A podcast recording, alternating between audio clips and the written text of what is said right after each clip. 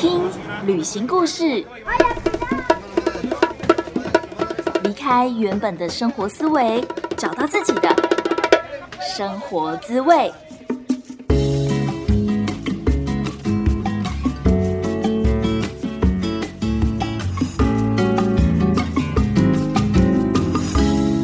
欢迎收听贾斯敏游牧生活第十六集，我是 Jasmine。今天的节目分成两个部分，一个是关于社群媒体的网络成瘾问题，那另外一个是假装我们已经准备好要走入人群。西方很常见的一个社交方式是 house party，可是我们要怎么跟陌生人尬聊呢？或者是在这个所谓的 house party 上面，到底他们都会做些什么事情呢？如果你想要知道这些的话，就一定要听到最后哦。贾斯敏一直在试着，就是自己不要被点阅率或者是追踪人数绑架，所以减少了到 Podcast 后台去看数据的频率。而今天去后台改资料的时候，却意外的发现，哇，这个频道的累积下载数，也就是总点阅率已经破万了。哇！然后看到了当下，真的是一则以喜，一则以忧，才想说我不要去在意，可是又很开心，看到数字从四位数跳到五位数，就有一种嗯噔噔噔，心花朵朵开的感觉。非常谢谢大家的支持，如果没有你们这样子，呃，到 Podcast。上面去留言，或者是到 Instagram、Facebook 传私讯给我，其实这些都可以让贾斯敏更肯定自己是在做一件有意义的事情。原来真的可以引起大家的共鸣，所以真的非常谢谢大家，也欢迎你们播出一点点的时间到 Apple Podcast 上面。帮我打新评分，希望你可以留言告诉我听完以后的感觉，或者是你有想听什么样的主题，任何的问题我都会认真的回答你们，做出更好的节目。如果说你觉得啊有一点害羞，不希望这些想法被公开念出来，可以在留言的时候特别备注，或者是单纯的私讯给我也没有问题，我很乐意的跟大家有一个良好的互动跟交流。我的 Instagram 的账号是。Just Journey 一一五 J A S J O U R N E Y 一一五。另外一个消息是在九月十七号晚上，贾思敏会在台中的 Monospace 分享制作 Podcast 的心得。那这里要跟大家说一声抱歉，就是可能你听到节目的时候已经是九月十七号当天，或者是已经过期了，真的很抱歉，我太晚宣布这个消息。但是如果你真的刚好赶得上，又在台中，然后对 Podcast 很有兴趣的话，真的不要错过，因为当天除了贾思敏。呃，我以前是一个播音员，所以我也会分享一些播音的小技巧。那另外一个是艺术家制造公司的 Kino，他以前是一个录音师，所以会有很多关于制作就是器材啊的挑选，或者是声音工程方面的问题。然后第三个是台中的共生公寓的 Jeff。我们三个人都有在 podcast 上面有节目，所以也会分享我们这几个月下来制作 podcast 的心得。如果你有兴趣的话，就真的不要错过哦！我会把报名的链接放在描述栏，欢迎大家来听分享会。但是如果你想来，可是没有办法参加。没关系，请你留言或是私信我，我会尽量的安排未来的时间到你的城市开分享会，希望可以早一点跟大家见面。我们先进一段音乐，五秒钟之后马上回来。我们继续来讨论社群媒体的问题。最近贾思敏看了一部纪录片，叫做《智能社会进退两难》，它的英文原文叫做《The Social Dilemma》。那剧情大概是描述社群媒体是如何改变人类的社会，演算法又是如何的绑架我们的生活。请大家想想看，你是不是已经手机不离身，一餐没有划一下脸书啊、IG 啊、Line 啊，或者是 Snapchat 等等的，就会觉得浑身不自在？是不是已经网络成瘾了呢？贾斯敏就是觉得自己有一种呃，好像这个症状有点太严重了，开始有一点点烦躁，所以想要减少手机的使用频率。可是，身为一个旅行的自媒体创作者，要在社群媒体的分享跟创作的分享之间取得平衡，真的很难。我其实超级想要去一些没有网络的地方，像是古巴就是一个非常好的练习没有网络的地方的国家。当然，因为现在疫情的关系，所以没有办法出国。所以，可是我就记得，就其实我在古巴旅行的时候，因为没有网络。或者应该说有网络有 WiFi，可是因为你每用一个小时，大概就要花一美金到两美金，然后。你也会觉得说，你就在那个地方，为什么你要为了用网络而把自己停滞在一一个公园 或者是一个饭店的大厅？就会觉得那样同样的时间应该好好的去旅行，去甚至是拍拍拍拍美照、拍拍完美照都好，比在那个公园对着一个荧幕来的有价值。所以在古巴旅行的时候，真的还蛮纯粹的，就是旅行然后拍照。那到回晚上回到了背包客栈的时候，就开始疯狂的整理照片。所以那是我第一次，呃，在在我旅行完古巴上飞机，上完飞机到达墨西哥的时候，我已经把我所有的照片都整理完了。你不觉得是一件非常神奇，而且非常没有负担的关系吗？就是。就是因为我在旅行的那段期间没有网络，所以我有非常充分的时间可以挑照片、修照片，然后回到了有网络的世界的时候，就很有效率的 Po 文。所以我觉得，其实没有网络也是一个非常好、非常有效率的事情。那现在在台湾，可能就是可以选择到山上收讯比较不好的地方，你就会发现，其实不用一直去看手机，是内心非常的轻松。反正你打开手机的时候，其实它就只是一个荧幕而已，也不会有新的讯息跳出来。让人觉得很矛盾的就是，很想要定期发布新节目、发布新文章，当然也希望自己所写的文章或是这些这些录的 podcast 可以让更多人听到、更多人看到，所以。就必须要靠着社群媒体的力量分享出去。那如果说社群媒体有足够的力量，就表示你必须要在社群媒体上面有足够的活跃量，好像就应该要每天 po 文啊、po 现实动态啊，保持跟粉丝的热度。那这就产生了非常大的矛盾跟对比。我刚刚说的，我是有是蛮向往没有网络的生活，而且更重要的是，我不想要被数字绑架，不想要去追究每一篇的 po 文到底有多少人按赞，或者是点阅率有多高，而影响了自己的心情。贾思敏更在意的是，所分享的内容是不是真的有带给听众一点点的改变。或者是，就算你只是在听的时候觉得哦很开心，我听了一个旅行的故事，好像感受到了当地的生活，而有了不一样的价值观，有了不一样的文化的想法，那这也算是我们在空中有一个很好的交流。我觉得这对我们双方来讲都是一件非常有意义的事情。贾思敏在今年初决定要离开上班族的生活，开始 SOHO 人生，也就代表没有稳定的收入的时候，我就一直在说服自己的心，跟自己说，就算收入不稳定，但我只要降低物欲，过着简单的生活，也可以是还不错的一年。重点是要找到快乐，而且正在做自己喜欢的事情的那个人。所以就拿着手机还有 GoPro 开始记录我在墨西哥旅行的生活。可是大概才旅行一个礼拜，我就发现哦，好累哦！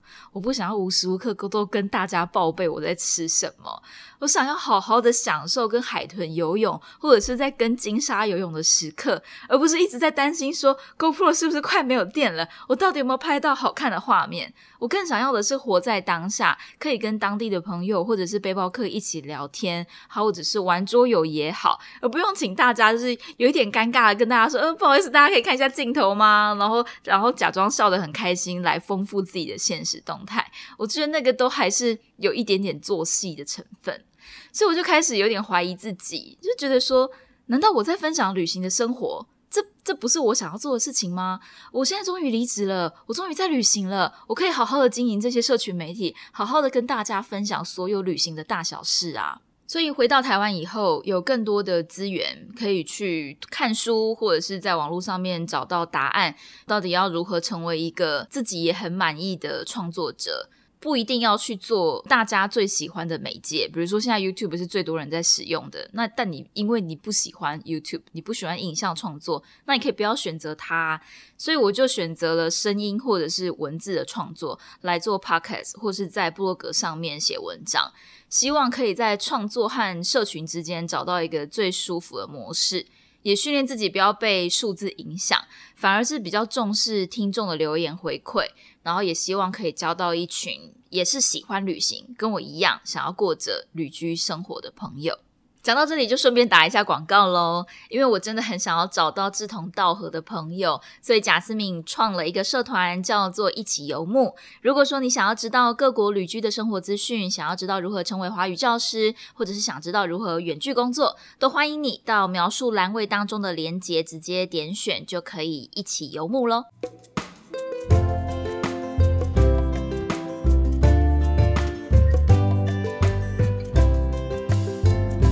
网络成瘾真的是现代人的问题。我们先把手机放一边，现在我们来聊聊 House Party 要如何在真正的真人的世界当中跟大家交朋友呢？其实这一集节目的发想是来自一位听众，他叫做阿成。他之前在我的 YouTube 的频道上面留言，对我想要补充一下，就其实贾斯敏有 YouTube 的频道，但是我已经有好一阵子没有更新了。之后会把 Podcast 的节目慢慢的也放在 YouTube 上面。好，那阿成的留言是：贾斯敏，谢谢你分享那么多精彩的故事，我很喜欢 House Party 上你朋友跟大家说。台湾没有 house party 这件事来开场，希望可以听到更多在背包客栈认识新朋友时如何开场，聊什么比较不会冒犯别人，还有发生过什么趣事，玩什么游戏之类的。期待之后能像你一样这么勇敢。非常谢谢阿成的留言，阿成真的是贾斯敏的忠实粉丝诶，真的很谢谢你，从很早期的 YouTube 影片就开始发了我了。他也是一位创作者，常常看到他在分享一些台湾的小吃或是很厉害的餐厅。我相信阿成一定也可以越来越棒，越来越好的。非常谢谢阿成的支持。好，那贾斯敏就来开始一一为你解惑吧。首先，到底什么是 House Party 呢？感觉上亚洲真的比较少类似这样子的活动。我们大部分的聚会就是吃火锅或者是吃烤肉，大家都是吃吃喝喝，而且永远都是邀请同一个圈的朋友，邀请同一边的亲戚，很少会混着大家，就是你会很很难会把所有的朋友都混杂在一起。那西方的 house party 呢？大家可以想象一下，那个概念大概是到朋友家去聚会。但是你可以带你的朋友去，就算你带去的那个朋友跟邀请的朋友是完全不认识的也没有关系，而且大家就是这样子一个拉一个，一个拉一个。到了会场的时候，你会发现有一半以上的人你都不认识。很多人会说：“啊，这样子不是很不自在吗？你到了朋友家去做客，或是主人邀请来的人，结果有一大半他自己都不认识，那不是很奇怪吗？”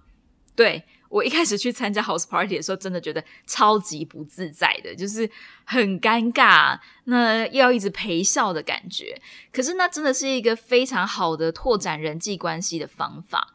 其实，在工作了以后，大家的社交圈会越来越小，也很难交到新朋友。如果说只是靠着约会软体来交新朋友的话，不是不好，只是有时候真的会遇到一些有一点点奇怪，或者是痛非常不合，就跟你自己本来的社交圈非常不一样的朋友。但是 house party 的话，因为大家都是带自己蛮熟也蛮好的朋友，那就有点像是有一个 filter，有一个第一层的筛选。大家都是跟着朋友一起来，也比较不会有利益导向，不会有人是好像为了什么而跟你交朋友那种感觉。另一个好处是，比较搞刚的主人，就比较认真的主人，他们会准备很多的食物啊，很便还有很多的啤酒啊，甚至是很多的烈酒都有可能。就是你可以去那边吃免费的。那如果你是比较客气的，就是你一定是人到以后也要带一个东西，就是要有一个伴手礼，可能是一手啤酒啊，一个披萨也好，都可以。其实就是带一些食物或是饮料到朋友家。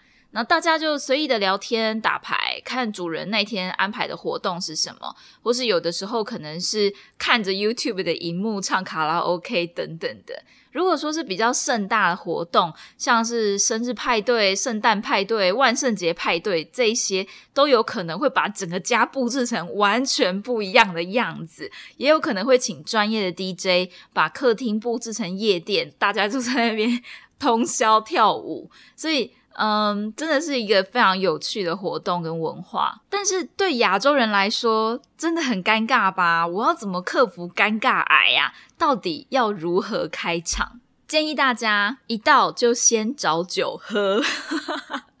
因为喝了酒，就是你真的会比较放掉那个拘谨的个性。那喝一点点酒，不是叫你马上喝醉，就是你先喝一点点之后，你的那个呃跟人家聊天的幅度，可能就可以开到刚好跟你的外国朋友一样的频率。当然不喝也没有关系，可是要主动一点，可以跟别人聊天，或是要勇敢一点，敢看对方的眼睛，跟他有一个 eye contact，就开始找话题聊天。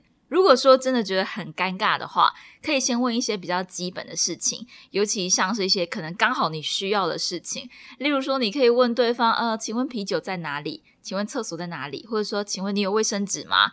这些问题，对方一定都会很乐于帮助你。那他解决完你的问题后，你就跟他说：“哦，谢谢。”然后就可以很顺着，接着马上问一些：“啊，你是哪里人呢？你怎么会在这边呢？为什么你来到墨西哥工作？为什么你在台湾？等等的，就可以这样子展开了聊天的话题。而聊天的内容安全牌就是像是旅行啊、文化、美食，或是承载那一天的朋友，或者是呃 party 办得很好。要尽量避免数字的问题，像是薪水。如果说对方聊到说：“哦，我是工程师”，然后不要很白目的问他说：“哎，方便问一下你的薪水大概多少吗？”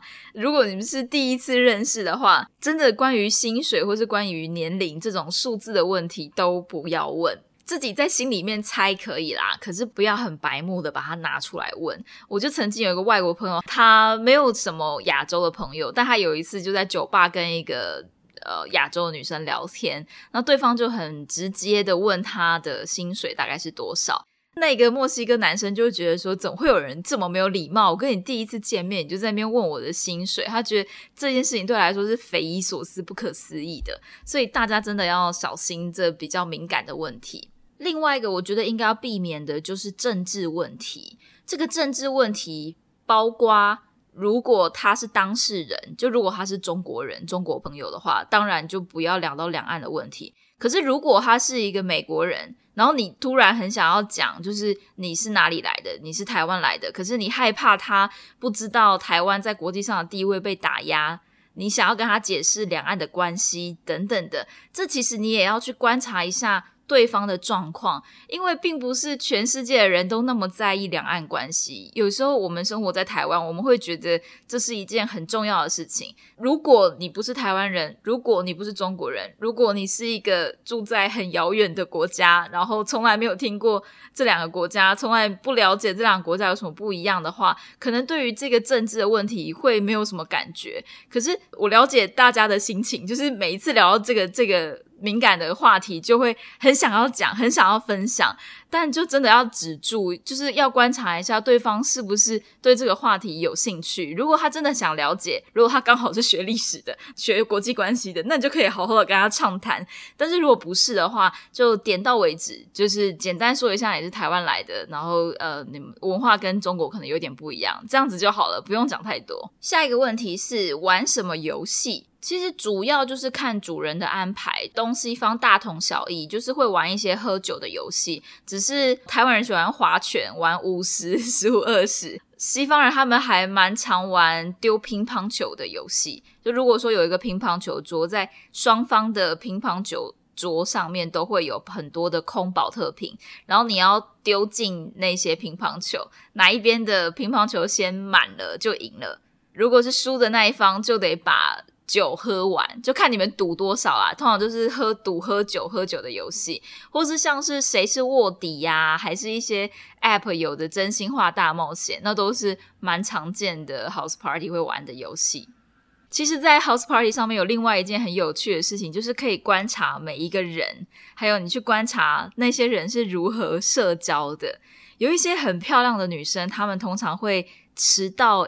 两个小时以上，就是当 party 正热正热络的时候，他们才突然到会场，然后很热情的引起大家注意，挥舞着他美丽的手，像一只花蝴蝶一样飞来飞去。那有的人是玩家，他就会非常的在游戏当中非常的活跃；有的人比较文静，他可能就会跟他聊得来的朋友在沙发区安静的聊天。所以。就是也是一个很有趣，可以有一点快速的认识大家的方法。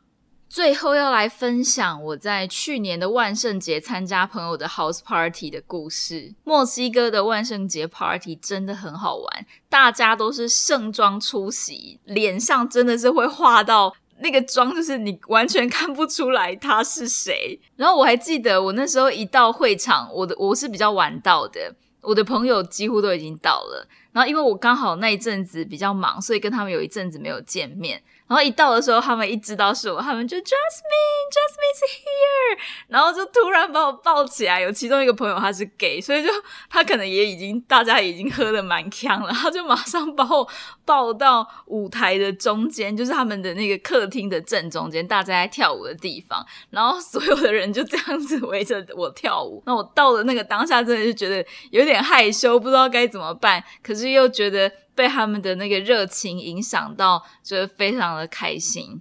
那天光是看着所有朋友的打扮，有的人是恶魔啊，有的人是乳牛，有的人很性感，有的人是什么金刚还是战士之类的，就已经是一个非常有趣的画面。然后再看他们这样子各种妖魔鬼怪跳着潇洒我觉得真的是一个很特别、很难忘的经验。而且那天的主人非常的好，他们真的准备很多的食物，taco 啊，或者是酒。我一到，他也非常的仔细的招待我，然后呃关心我到底吃了没啊，然后跟我说哪里可以微波，哪里可以装饮料等等的。我还记得我那时候后来喝的有一点呛，所以我就到阳台想要让自己就是冷静一下。然后刚好我旁边坐着一个美国人，其实他满脸都化着妆，我根本就不知道他真实的样貌是什么。可是因为那时候我们两个都已经喝得很开心了，然后我就跟他聊天，问他为什么会在墨西哥，就用我刚刚的那个套路，Where are you from？从你是哪里人开始，你为什么在这里？然后你也是旅行的吗？你一个人旅行吗？他就问我为什么一个人旅行，一个人旅行好在哪里？那我那时候因为已经有点呛了，所以就不知道哪来的自信，只要想到什么说就说什么。我就说一个人旅行真的是太棒了，你完全可以做自己的主人，你不用在意别人的想法。你现在想要吃什么，想喝什么，想安排什么行程都可以，你可以完完全全听到自己内心的想法。然后还在旁边说：“对，没有错，一个人旅行真是太好了。”然后我们就这样子聊得很畅快，可能聊了半个小时还是一个小时，我也不知道。但它到底长什么样子呢？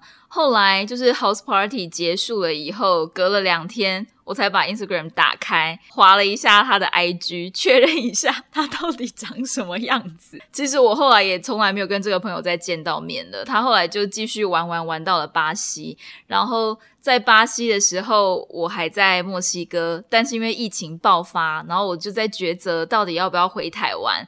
他就传了讯息跟我说。回去吧，回家吧。整个南美洲、中南美洲的疫情大爆发，一定会一发不可收拾，赶快离开。